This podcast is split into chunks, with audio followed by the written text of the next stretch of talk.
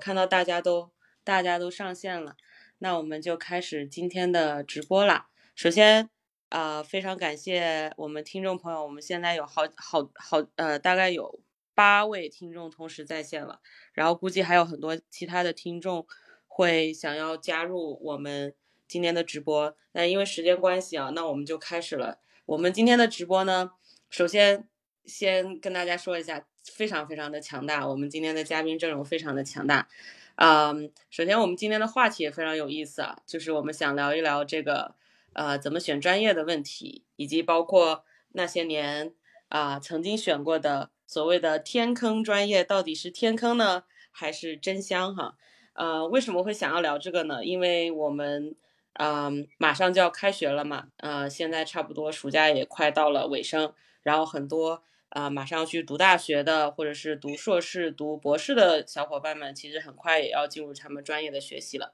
那我们现在非常呃想要了解的就是说，不同不同的专业如何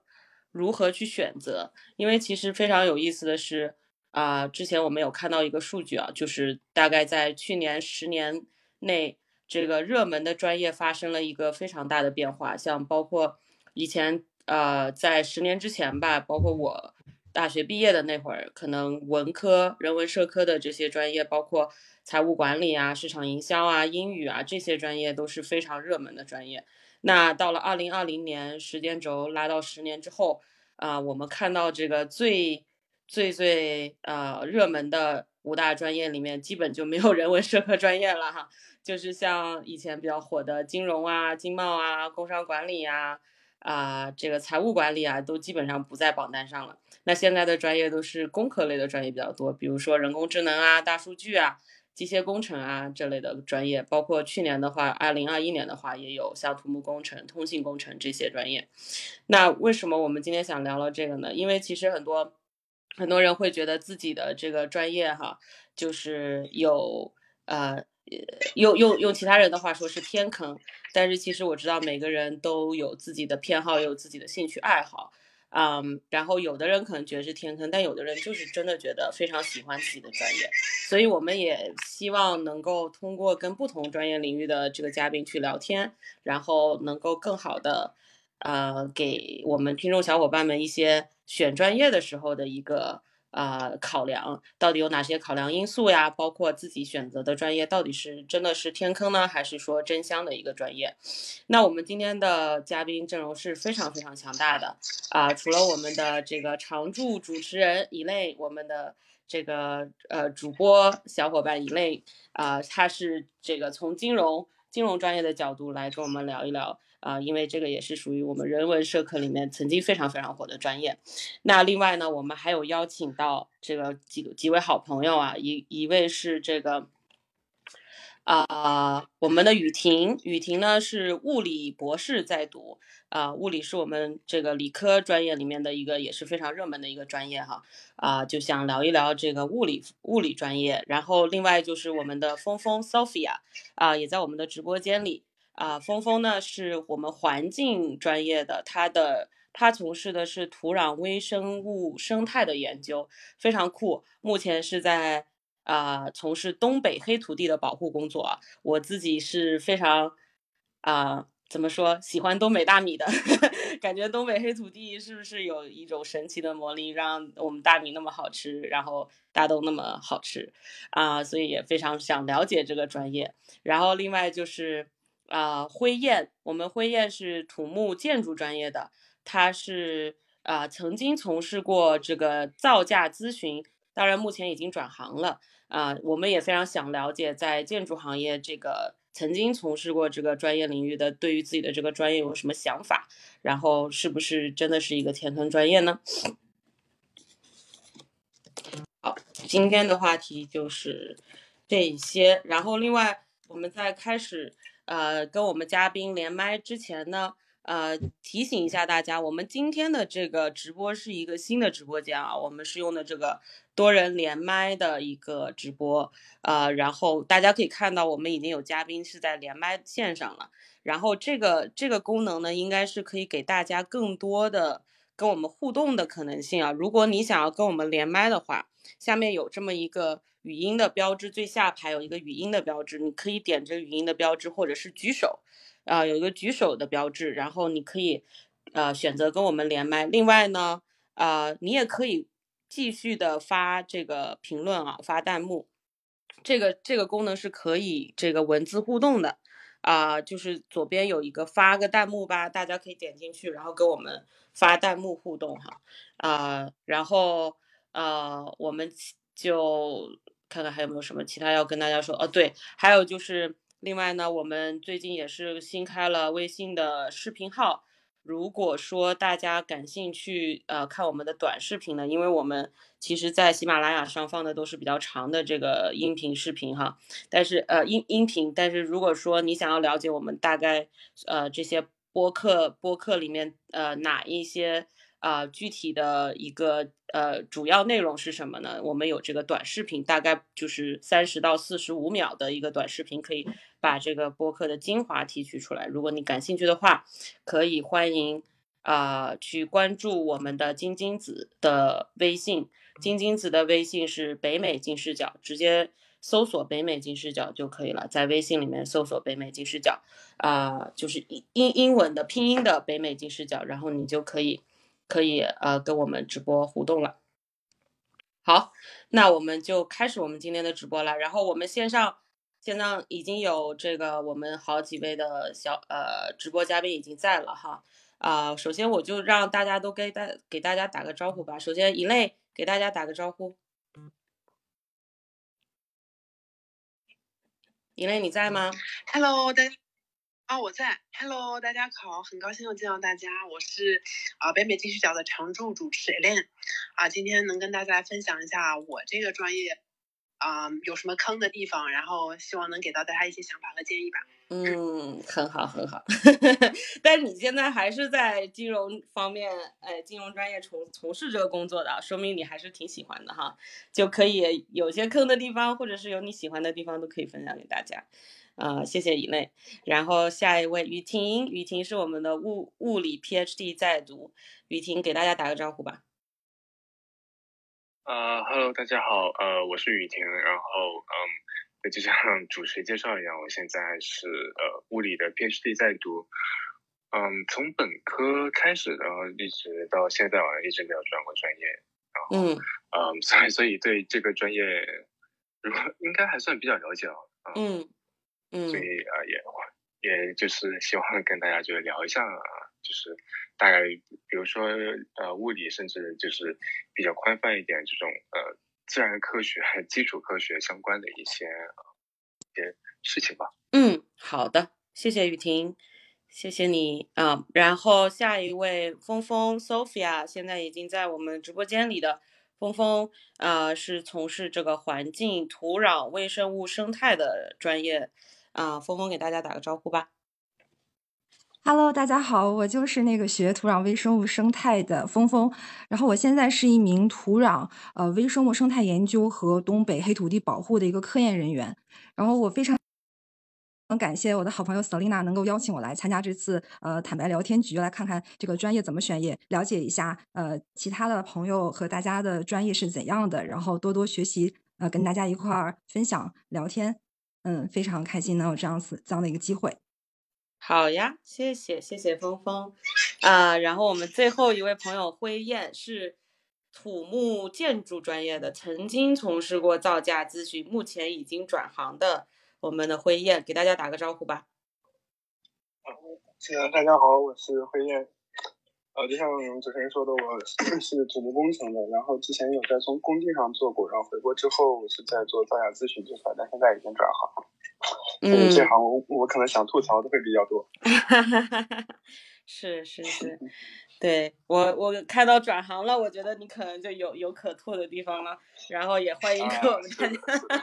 分享。然后我看到我们直播间里也有新来的小伙伴们，新来的小伙伴们啊，我们今天的这个直播界面。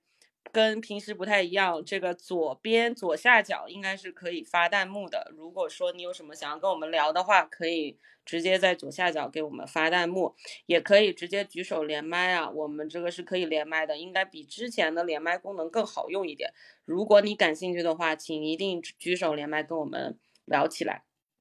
好，那我们就开始聊。今天其实主要是两个话题哦。第一个话题呢，就是选专业的时候有什么考量，就是说为什么当初选择了现在你所呃学习的、从事的现在的这个专业哈。啊，那我们先从当时非常热门的。这个人文社科来聊，一类我知道你是从呃学了金融专业，然后并且一直在这个领域工作了挺多年的了。那你可以跟我们聊聊当时为什么要选择这个金融专业，当时的考量是什么吗？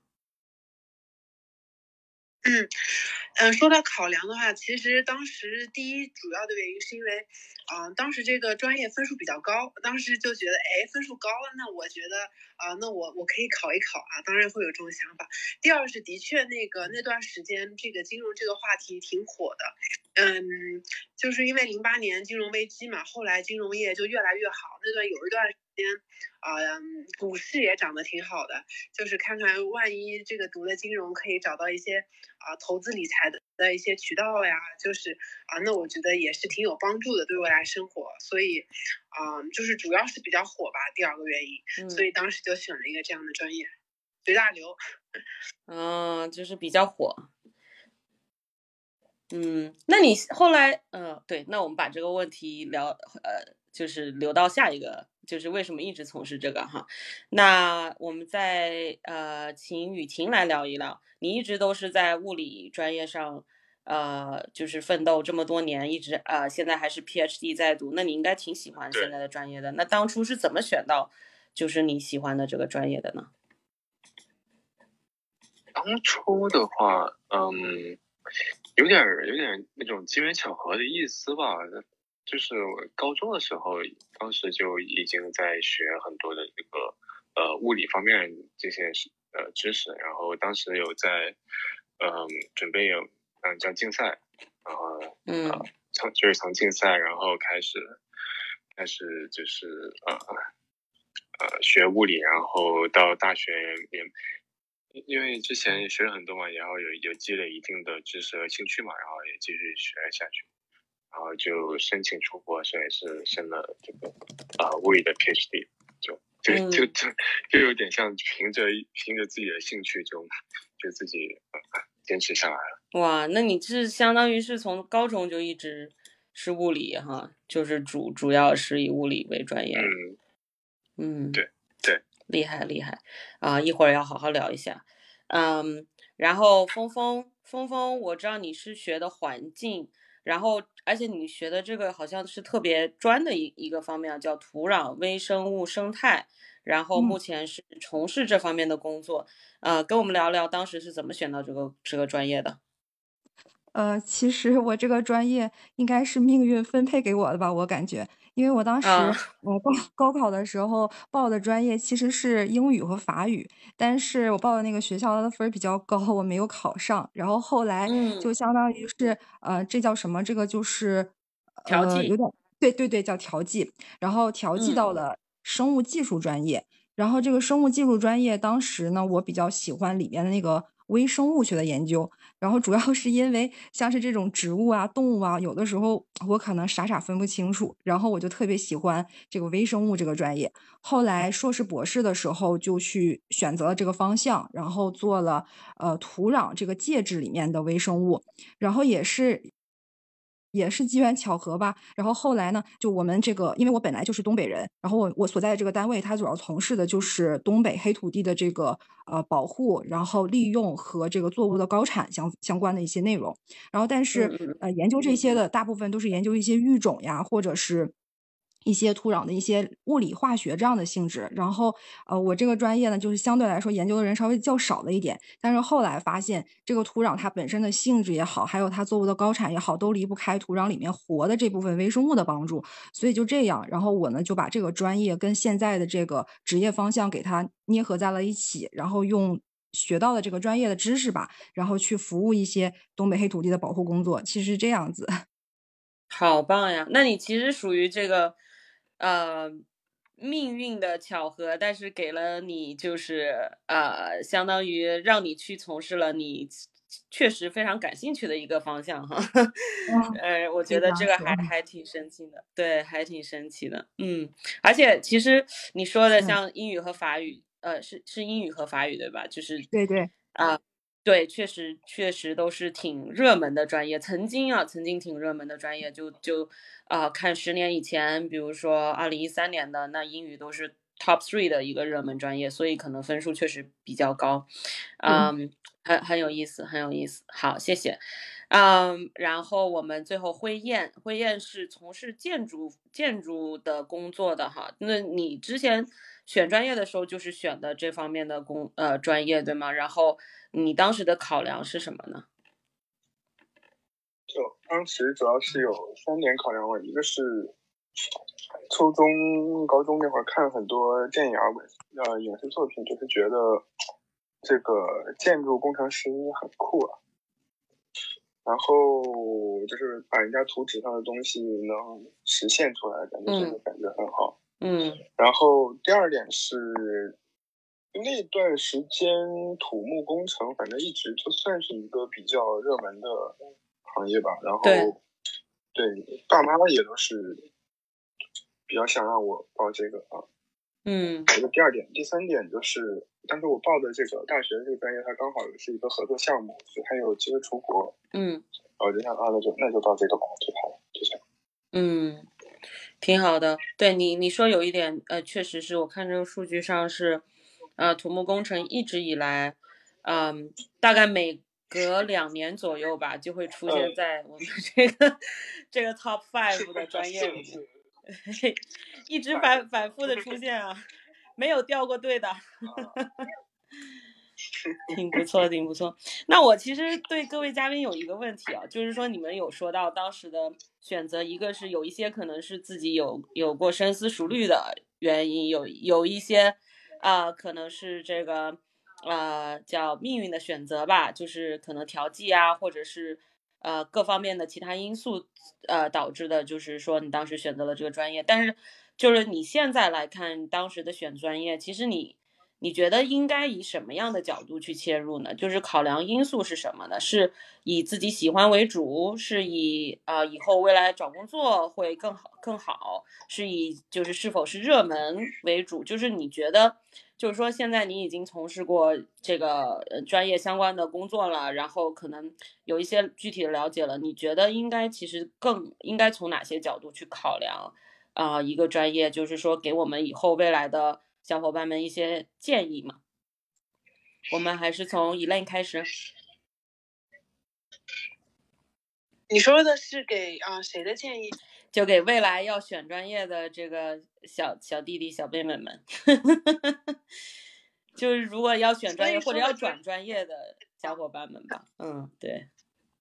对我，我觉得那就其实就是建议的话，我可以从大家避坑的角度吧，因为好的方向的话，其实大家都知道，就进入坑的地方是啊，我觉得这个行业比较卷，就是嗯。就是以同一个工作吧，然后有不知道大家有没有听过一个词汇叫金融民工，就是啊，看上去好像工作呃很体面，然后呃朝九晚五，当然不是朝九晚，可能朝九晚九，但是其实工资也不多，就是大部分人可能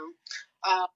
就是其实这个行业不是像大家看到的那么光鲜体面，它其实有很多一些工资没有很高的存在。然后呃，除非当然也有一些工资很高的，但是其实是比较少的。就是你要一些啊特别好的能力或者是特别硬的技术啊，那你可以拿到一个很高的工资。就千万不要被表象迷惑，就工资这个事儿。然后而且因为。嗯，这个行业去的人比较多嘛，所以导致供需关系，对吧？就是你供给的人才多，但他需求坑就这么点儿，所以这个行当其实会比较卷的。就是可能一个一个岗你进去了，哎，发现大家都好厉害。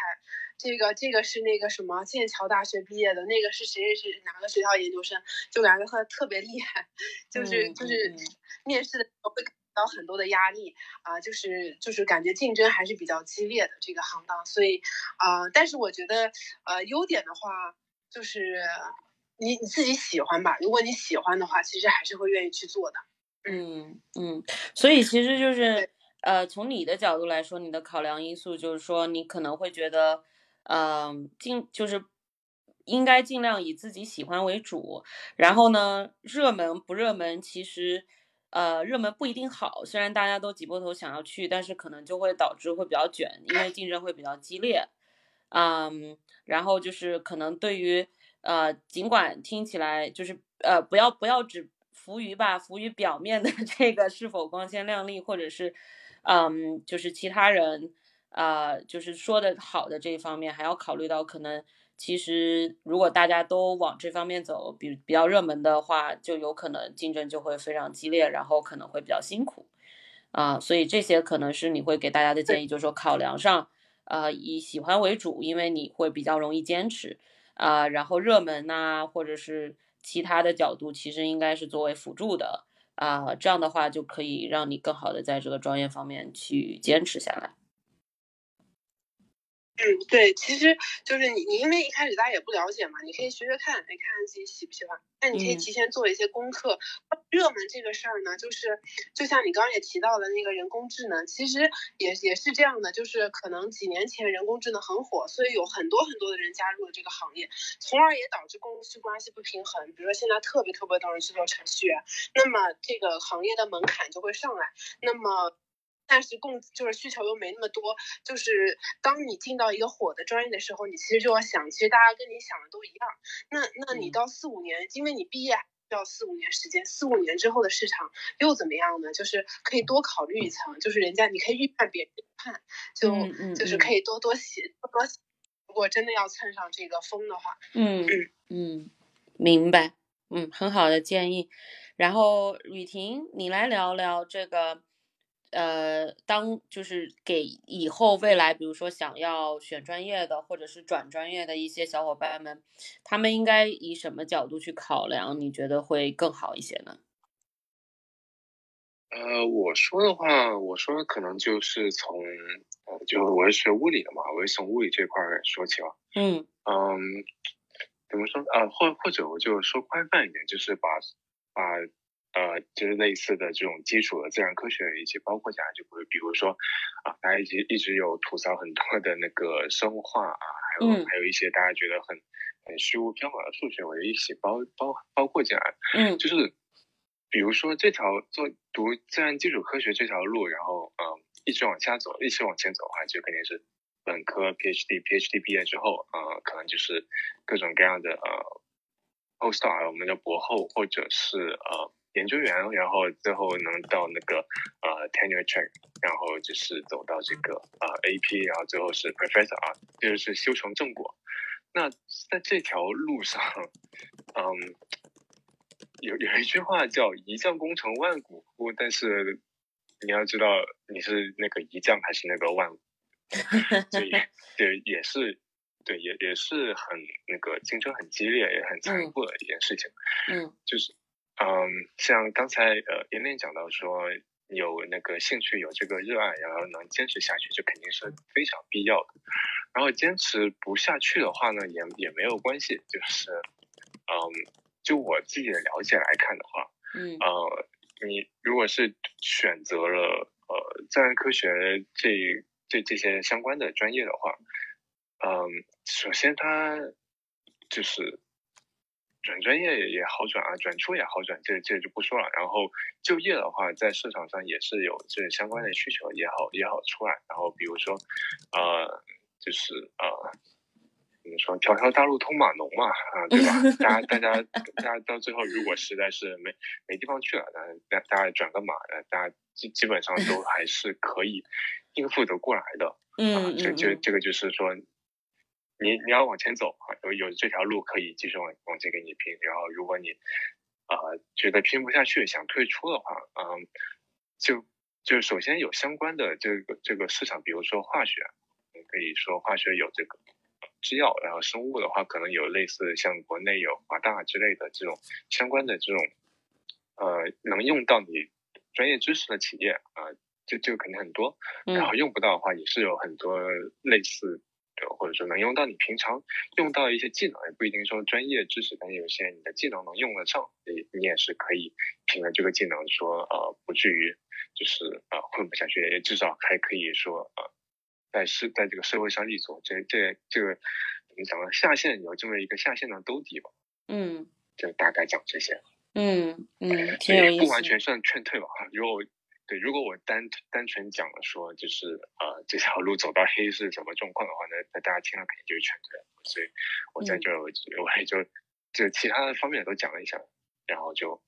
就就嗯不只是一个劝退，就大家都介绍，好的不好的介绍一下。对，哎，那呃，就是 follow up 一下物理的话，你是在物理的具体的什么研究方向呀？呃，我学的是粒子物理，做的是高能高能实验。嗯嗯嗯，就是其实，呃，我觉得就是物理，特别是可能可能本科和 PhD 会有挺大的差别。就是我可能个人的理解是，本科对本科是不是学的就更广一点，会有点基础基础的这个学科的感觉，但是越研究到研究到深入，可能就是那个呃有意思的东西会就是绽放出来，对吗？就是说，当你选择一个非常专业的领域，然后你去深入的研究，特别是很容易，也不是很容易吧，就是说，呃，有很多未知值得去探索的 这么一个方向，是不是就会觉得非常的有意思了呢？就是在深入的研究，特别读 PhD 的时候。嗯，对，我觉得你问这个这个问题算是很很问到本质，就是比如说本科的话，大家都是上课做题、考试，就学一些很就是基础上的一些，就是打基础。嗯然后到 PhD 的话，他你是要自己去做研究的，就是嗯有有导师在带你，但是你是要要有一一定的自主性的。然后你不能只是想着说我把这道题做出来就可以了，就像嗯你说的，前面有这么多的未知的领域，对吧？你你要去探索，那你也你得知道你下一步你在做什么，你也得往哪里走，你自己要对自己就是呃，比如要要要研究这个呃领域，你要有自己的见解，要有自己的理解，这样子的话才会比较好比较好。嗯嗯，对。然后你说有意思的话呢，可能可能会有吧。我就是就是你觉得啊，这个大家都就世界上没有其他人都不知道，但其实但是在你的工作之后，然后你发现了，你有一嗯点这种小很小很小的新发现，你嗯不一定不一定说它有多么的呃重要，或者可以值得去发表，或者值得去给与与众人道啊。嗯，但是你但但你心里就知道，就是有这种呃小的闪光点，可能是你觉得很开心的。除此之外，除了这个闪光点之外，百分之九十九的时间都是很很很乏味的，在枯燥的对。去探索，对，在嗯。探索这种无知、这种这种未知的世界，所以嗯。呃，对，也是有它的两面性吧，嗯它有它的闪光，有它的那个铺垫在。嗯嗯嗯，对我我就多说一句啊，因为我想起来我们之前有采访过，呃，就是做人工智能的这个嘉宾，然后他呃跟他聊这个关于元宇宙的话题，然后当时他就有一个观点，就是挺有意思的，就是可能，呃，现在的基础学科里面，如果要去探索未知的话，在人类已知的世界里面去探索，就像你说的，可能是。嗯，更多的就是找那种小小的一小一小，就不像以前可能会有很多很多很大的这种未知领域，可能现在就是更多的就是啊、比较细微的一些未知领域，就不像以前。所以说，为什么很多人看好元宇宙的原因就是，啊、也是考量说在不同的场景下，在一个完全未知的这个虚拟场景下，可能会有更多的探索的可能性。我就是突然想到这个，觉得还是挺有意思的啊、当然在。日复一日的这个研究中，有很多时候是枯燥的，但是如果真的有突破的话，应该是非常有成就感的一件事情。啊、也谢谢雨婷的刚刚的分享。嗯，然后下一下一位，我们有请峰峰来跟我们聊一聊聊一下，就是说你在呃，就是给我们未来的，比如说学弟学妹们，或者是呃，就是想要转专业的一些小伙伴们，如果说他们想要考量下一步到底要去学习什么样的专业的时候，啊，你觉得就你这么多年的经验下来的话，可能应该去考虑哪些方面呢？有什么有什么呃考量因素你想要推荐给大家的吗？好的，呃，因为我之前的那个专业，呃，就是本科时候自己报的那个专业是报了英语法语，但是后来没有学这个专业，所以说我觉得我当时选专业的那种想法就是不可取的。那我也可以跟大家先分享一下，就是哪些我认为可能不太可取。然后呢，当你命运给你分配到了一个你的这个。所面临的专业，然后这个专业对你来说是很未知的时候，然后是怎么把你刚开始认为它可能是个天坑专业，然后经过你的努力和它的匹配适应适应，然后最后形成了对于你来说是真香专业这样的一个个人的一个呃历程吧。这只是一些个人的经验想法，呃，嗯，就。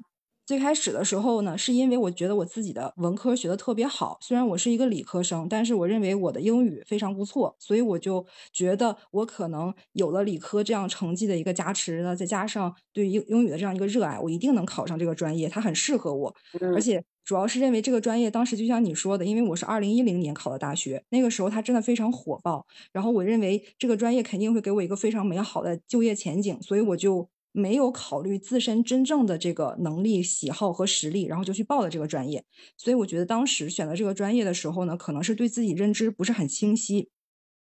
那样就是只是说外在的觉得这个东西、这个工作、这个这个，比如说翻译啊，或者是呃出国交流啊，是一件很就是很很棒的事情，然后就去选择这个专业，嗯，有点有点太单向了这个需求。但是后来呢，当我被选到了生物技术这个专业之后，其实我刚开始到大学里面以后，我是不是很喜欢这个专业的？虽然我也不反感，但它真的对我跟跟英语来说是反差非常大的。可是后来呢，我发现这个专业呢。啊，当然，当时呢进了这个专业之后，我们学院的大楼里还贴了一个，就是一个很大的字儿，说生物科学是二十一世纪的新型科学。我当时就更害怕了，我在想，心清，那我什么时候才能走在这个领域的前列或者怎样的？所以当时还觉得有一点未知，还有点恐惧。但是后来我发现这个专业它很神奇，就是因为我自己比较擅长这个语言类的，而且呢也比较喜欢就是理科逻辑的梳理，然后这两项呢就比较。呃，就就算是我学生物的一个优势了，因为生物它其实本身就类似一个文科的学科，跟一些物理化学它还不太一样。我觉得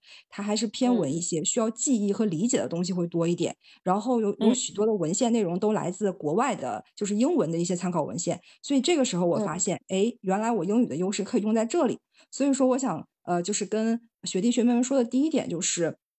也许你可能碰到了一个你不喜欢的专业，但是这个专业里面一定有你的优势可以发挥的地方，所以可以先去找寻一下你哪哪一方面的优势可以跟这个专业匹配，然后让你锦上添花这样子。然后其次呢，就是当我去到这个学校之后，我其实还是不甘心，我还是想去看一看英语专业的学生他们在学什么干什么。这个时候我就 开始经常向外语学院跑。然后去，也不能说蹭他们课吧，但是就是会参与他们的一些活动啊，一些什么的。后来我发现呢，他们所学习的一些一些知识和内容，可以作为我的一些方法和思路性的东西，然后运用到我后面的这个，比如说呃科研的这个思路研究，或者是一些就是在跟国外的老师进行呃 email 交流的时候，这些都是一些可以用上的一些呃技巧方式什么的。然后我觉得，哎，好像其实我们到了一个新的学校，你也可以去多看一看不同的专业。如果你有喜欢的，你可以去看一看他们在学什么、教什么。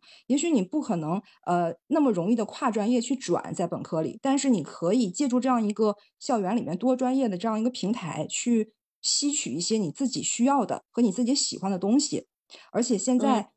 因为我是在那个就是中科院读的硕博嘛，我们有一个呃有一个就是政策，就是第一年的时候我们是会集中培训的，是把各个专业的就是跟你相关的这个领域里面的其他的一些小的方向的课程都让你去学一遍，然后你看看你喜欢哪一些，然后回来呢，你可以再对你后面的科研方向进行一个重新再选择这样一个过程。而且我也了解到很多他有这种，就是你可以第一年先。轮换实验室，然后去感受你更喜欢哪个方向，然后你再去定你的专业这样子。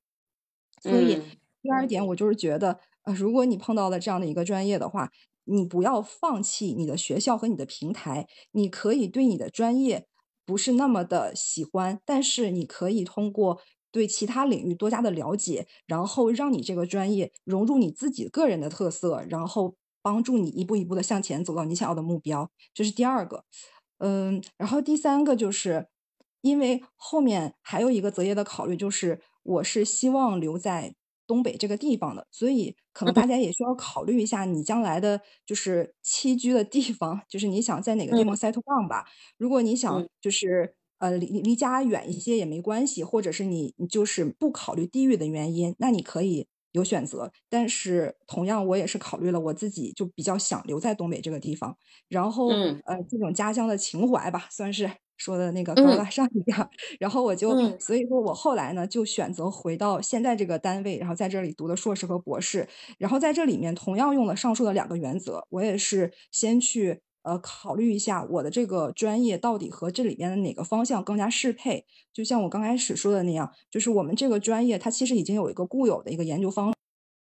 式了，但是可能在固有的研究方式的内部会有一些没有人涉猎的地方，那你可以把你自己的这个特长给它。给它给它塞进去，然后跟他们形成一个体系，一个 framework，这样子就会第一让你有成就感吧，第二个是让你确实你所学的东西能够转化，能够应用，这一点还是就是这种专业体验感会变得好很多的一个方式，我个人感觉。嗯嗯，分享的挺棒的，其中有一点说特别好，就是说，嗯。如果在选专业的时候遇到了调剂的情况，就是说可能拿到的专业不是当初想象的最感兴趣的那个专业，那么其实有很多方式可以去啊，就是相当于化用你自己比较擅长的领域，比如说先去了解一下你特别感兴趣的那个领域，去参加一些活动啊啊，然后看看那些那些东西有没有什么可以让。就是化用到自己现在的专业领域的另一个就是，嗯，长期来讲，其实很多很多，嗯，就是在在大，包括在大学期间，包括在读硕士、读博士，都是有转专业的可能性的。所以说，对于自己当时的这个专业，有的时候其实是给他一些，就是尝试尝试一下，然后给他一些。可能性，而不要一开始的就去否定他，或者是啊觉得有一些妄自菲薄啊，或者觉得啊为什么没有选到自己特别感兴趣的专业？其实很多时候，嗯，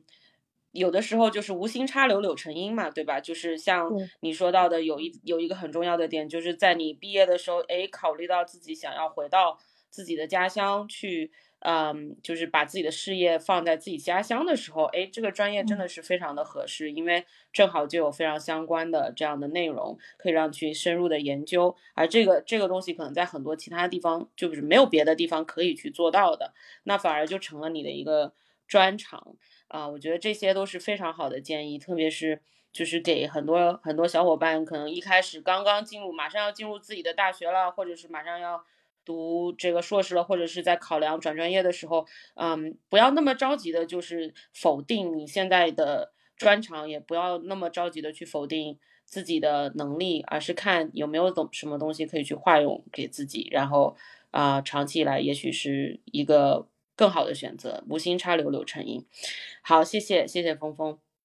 然后最后我们请辉燕来跟我们聊一聊，就是说你觉得在选专业的时候。啊，给给我们学弟学妹啊，或者是现在正在想要转专业的这个小伙伴们一些考量吧。就是你觉得有哪些因素是你需要考量的啊？然后可能你以前没有考量，然后现在觉得挺重要的这么一些因素，给大家啊介绍一下。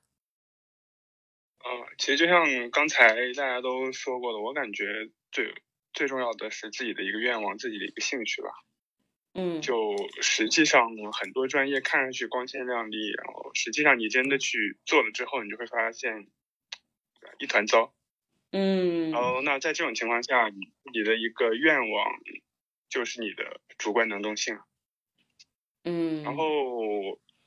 如果想在留在中国发展的话，可以考虑一下你的家庭能给你什么帮助，因为这个环境大家都是。说的其实很多时候大家都是在拼后台、拼背景。嗯，就如果想舒服的躺平的，然后又过得很好，那其实大部分时候又都是拼一个家庭背景。嗯，对，哎，那那我觉得，然后，嗯，你说，你说，然后还有一点就是自己在。换专业的时候，我是觉得很考虑清楚了就换吧。世界还很大，还有很多东西可以看。嗯嗯，年轻永远不错的资本嘛。对，就是我很好奇啊，就是呃，因为现在就谈到最后一个话题，就是说是天坑还是真香嘛？就是慧燕，我觉得就你，我觉得就你的态度来讲，就是包括你已经转行了这件事情来讲的话，可能你是感觉就是你选当初选的专业是有一点坑的，对吗？来跟我们聊一聊是什么坑啊？有哪些坑让大家能避一避的？嗯。其实坑的不是这个专业啊，就是我其实到现在为止很喜欢就是土木工程，就我觉得这是个很酷的专业，只不过糟糕的是做这个工做这个专业的一群人了。嗯，就是怎么个糟糕法呢？是就是太急功近利了吗？哦不不，是就是目前中国的这个。就就再说可能会打得罪人了，是这么一个没事工作环境，然后大家其实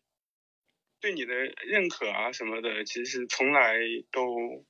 不看你的能力的，哦，只是看哦这个人他家跟某某总有背景，哦那那那厉害厉害，然后另一个人哎他很有能力，哎好那我们我们往死里利用他，哦，大概是这种感觉，明白明白。这个。这是挺有意思的一个角度哦，就是说，嗯，确实，如果细想一下的话，建筑这个行业的话，呃，就是说，可能很多时候要要有项目，对吧？是是这个原因，对吧？就是说，如果要有项目啊，嗯，那么如果家里就是以相对来讲背景更强的话，那可能就更受到 欢迎。他卷的卷的这个角度，好像跟其他专业卷的角度不太一样，是吧？就是。不是说大家努力就能有成有有很好的发展，嗯，还还比较卷，其他的角度，嗯，然后很有可能导致的就是你的成果被别人给说难听点剥削。嗯嗯嗯嗯，是，哎，那据你了解，我不知道你知不知道，就是说这个是中国的一个特有现象，就是会在在国外会好一些吗？还是对，就据我的经验，因为我一开始是在国外的时候，我也有在工地上去做过一段时间的嘛。嗯，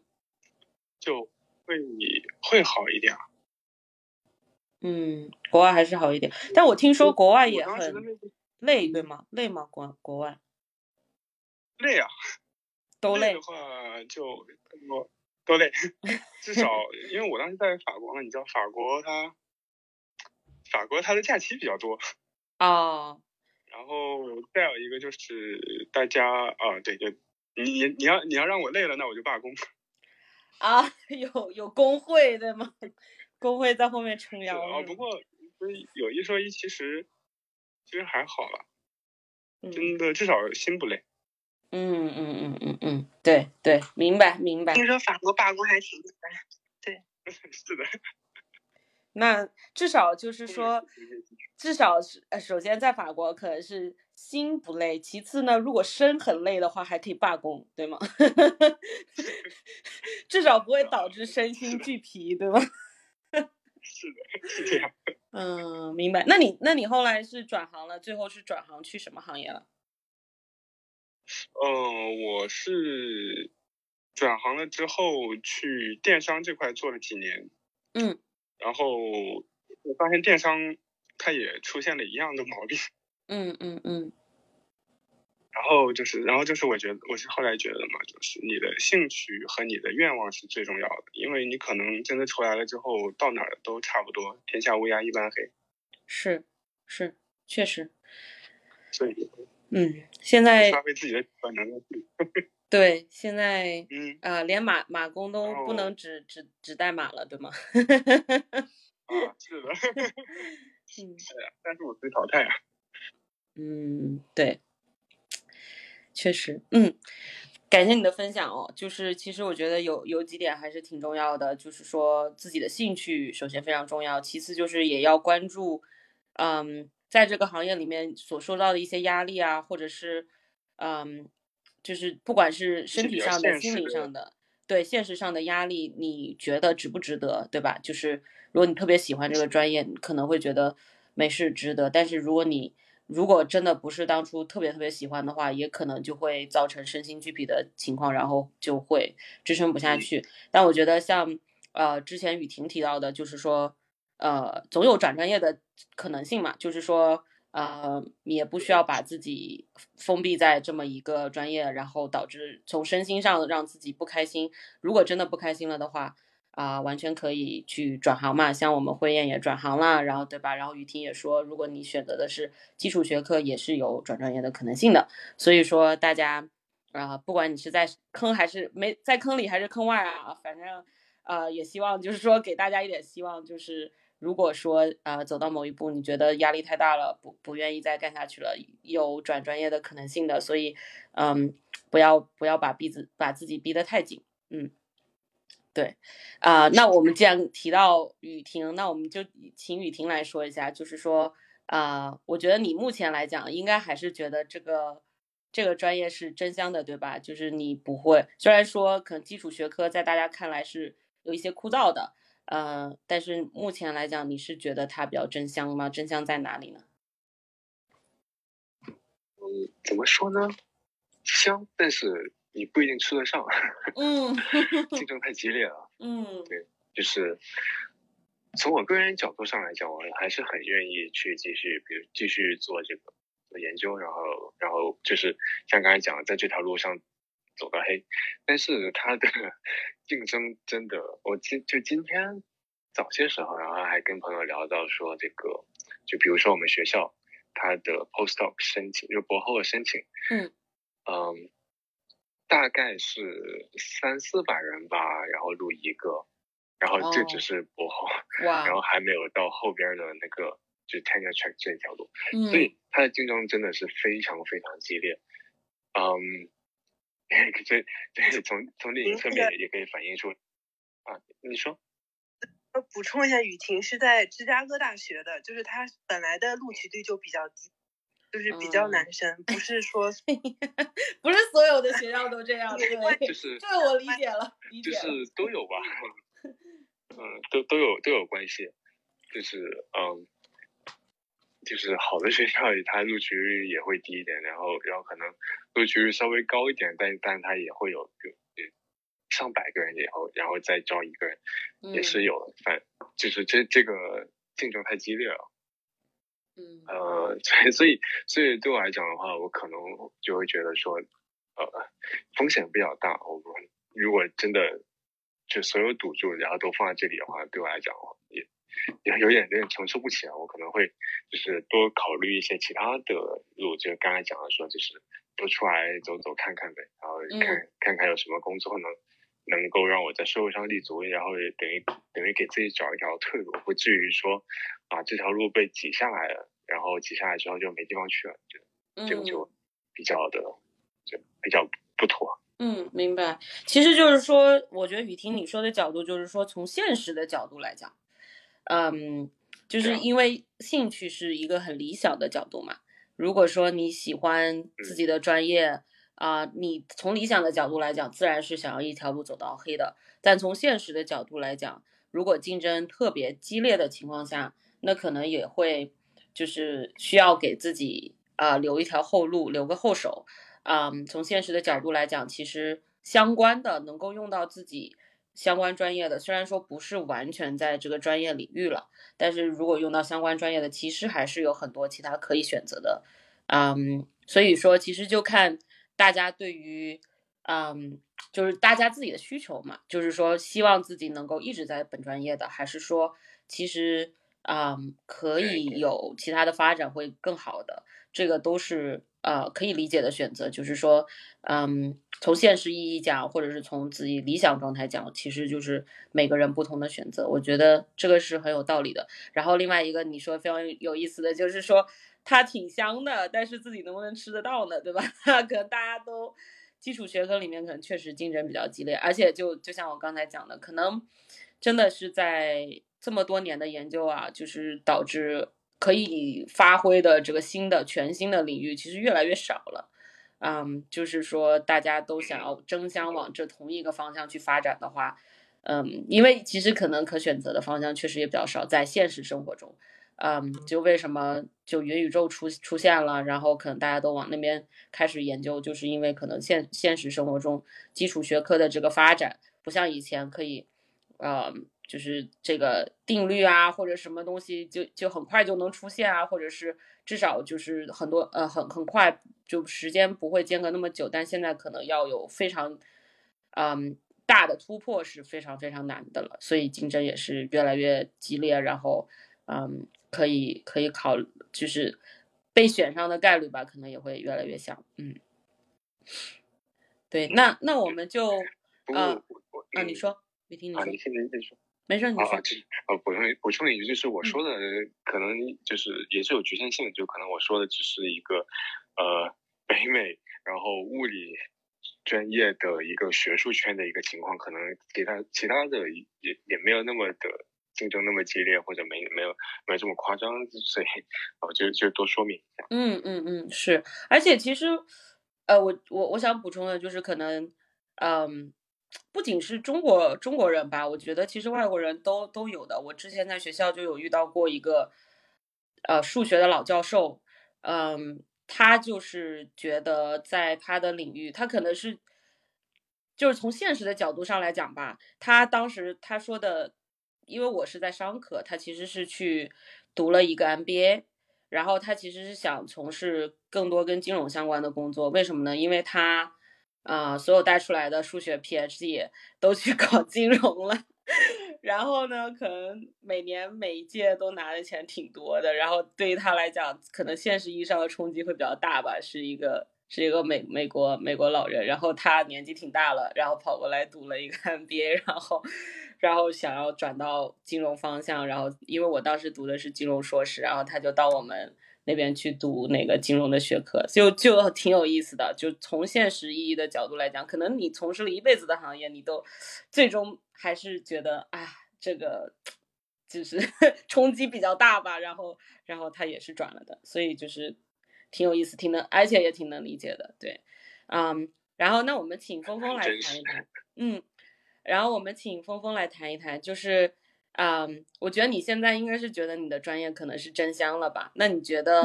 就是啊，你觉得你的专业就是香在哪里？来给我们安利一下，对，呃，有什么有意思的、有意思的点？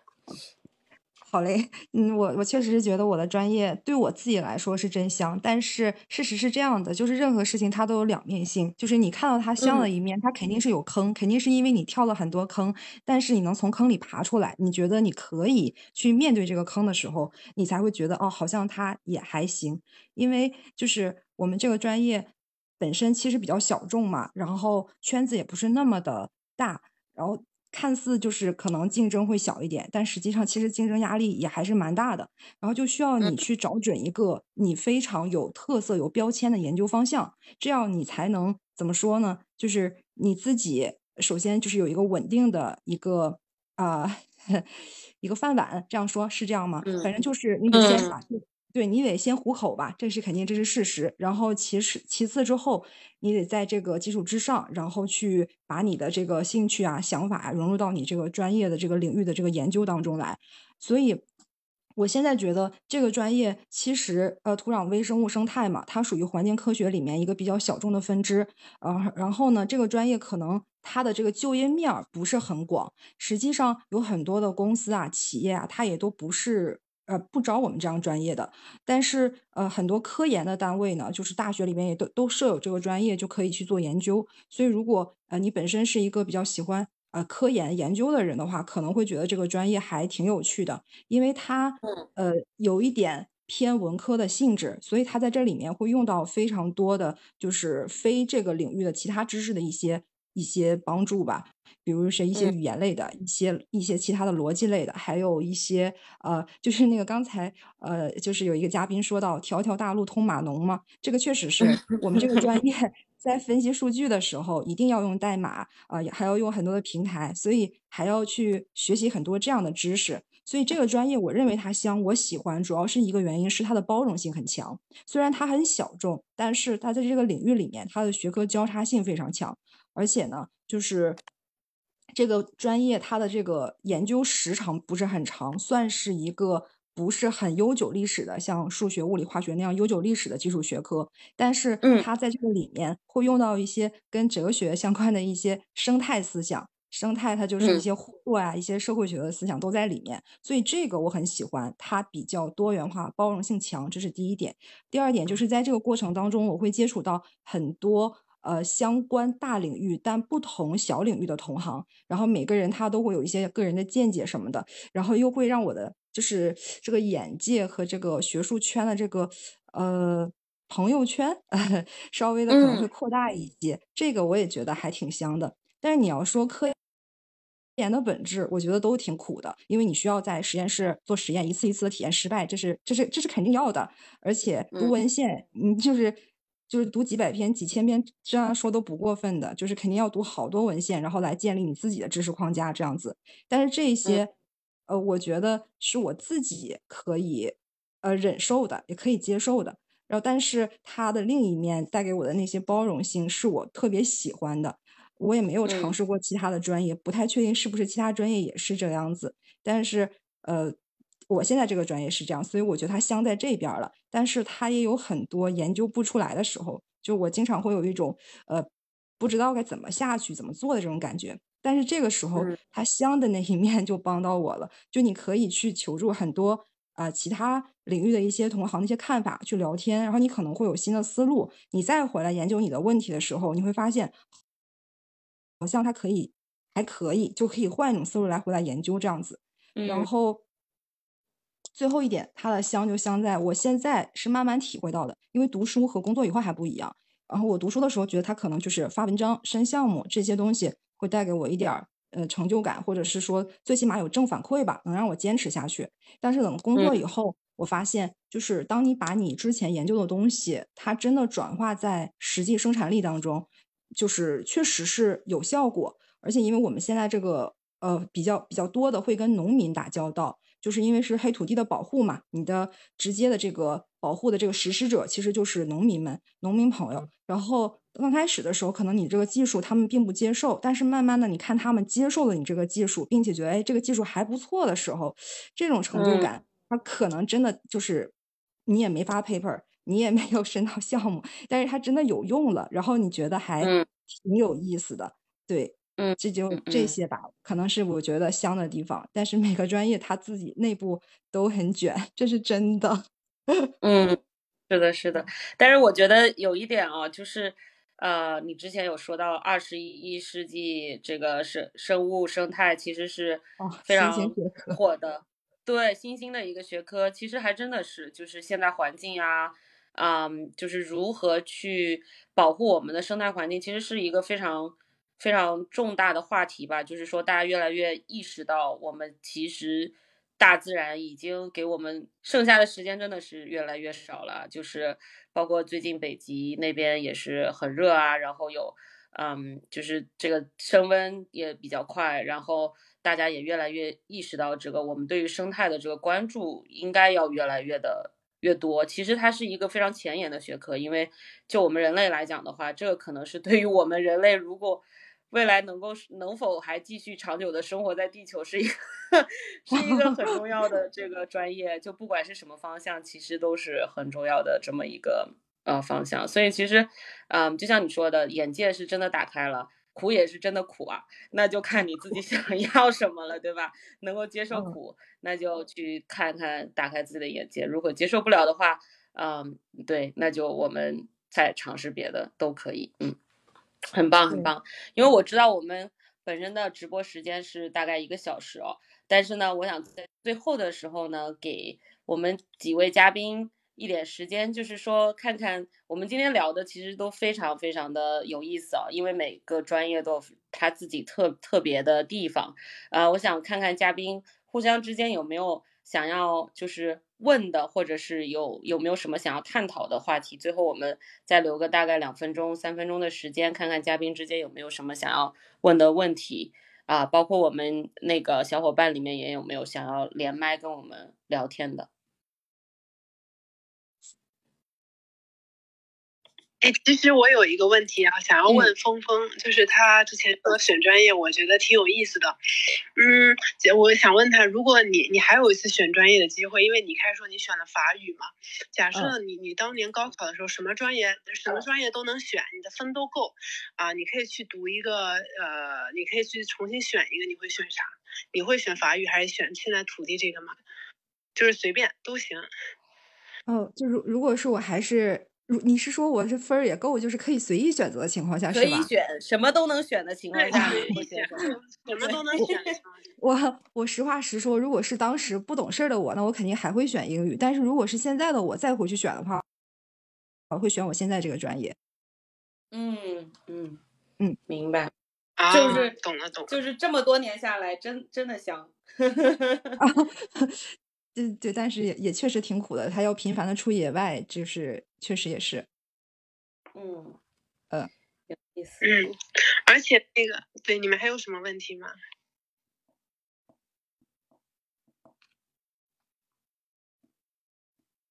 雨婷有什么想问啊？对，别那个我们的吗？